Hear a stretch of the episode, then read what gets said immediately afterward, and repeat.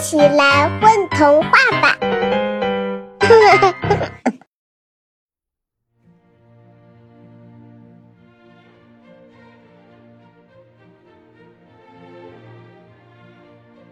嘿，大家好，欢迎来到本期的混童话广播，我是故事主播大眼睛。那今天要为大家带来的故事叫做《兔奶奶当了女王》。在一次动物大会之前，狮子大王生病了。大家本来想由前任虎大王担任临时国王，但现在的虎爷爷可一点也不健康，不能上任了。所以呢，狮大王只能让动物们自由选举。一听自由选举，兔奶奶就问了：“那兔子是不是也能参加自由选举呢？”狮大王刚想回答：“不能，绝对不能。”但一想到是他让动物们自由选举的，没办法，只好说：“好吧，能参加，凡是动物都能参加。”兔奶奶高兴极了，说：“我要参加，我要参加。”随后，他就开始拉票了。狮大王后悔极了，因为雌性不能参加选举，而且动物王国没有过一届女王。雌性可没有一点的权威。哎，要是早一点想到兔奶奶是雌性动物就好了。但是现实就摆在眼前，动物异类间几乎没有友谊，许多动物都不知道该选谁。见兔奶奶这么热情，便纷纷把票投给了兔奶奶。负责计票的狮王后也发现了兔奶奶的票数异常，赶忙把这个消息告诉了狮大王。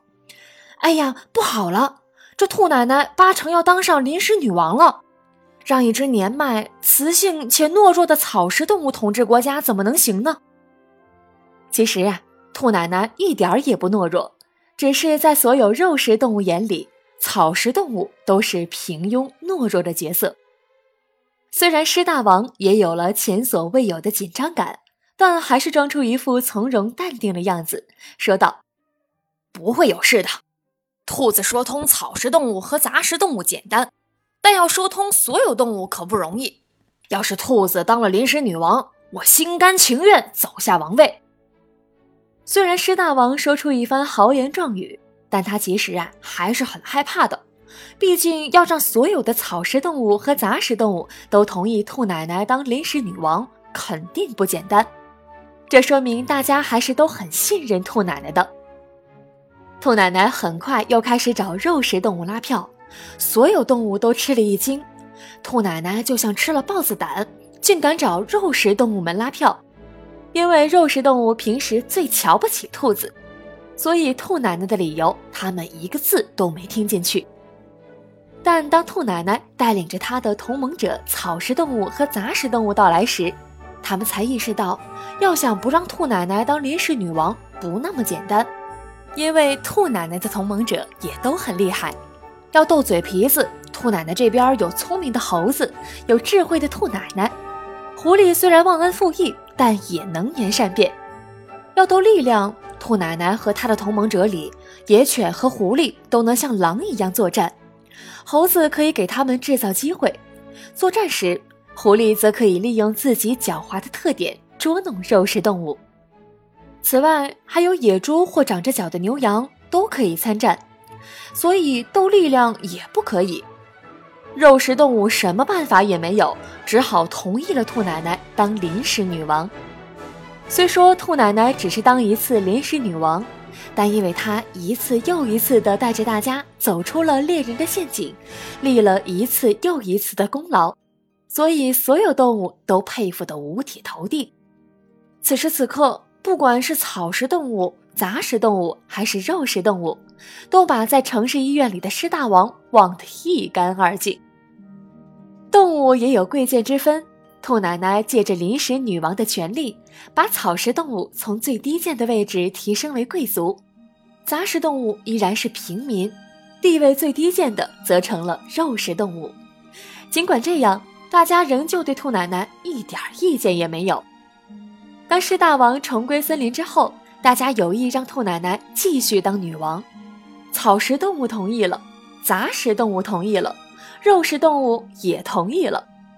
最后，狮大王又问狮王后同不同意，狮王后竟然也同意了。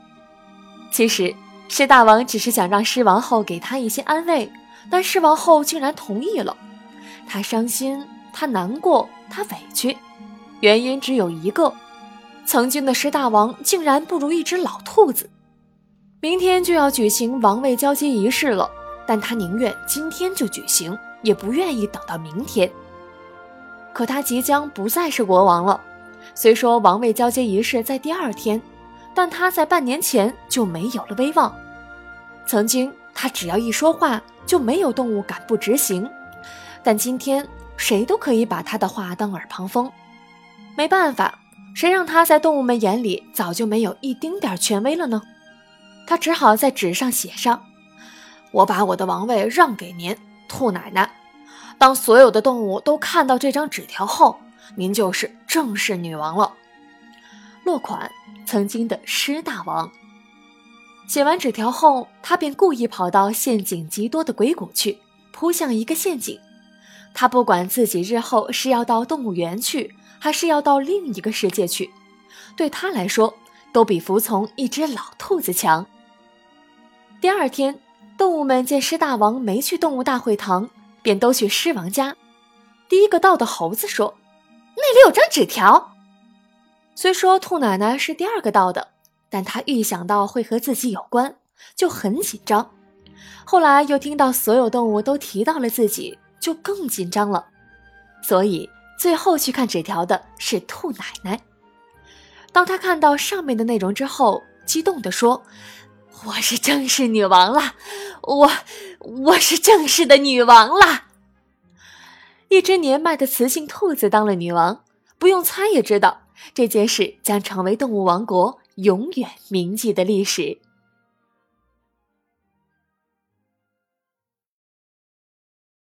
宝贝儿，你们在干嘛呀？嘘，我们在听。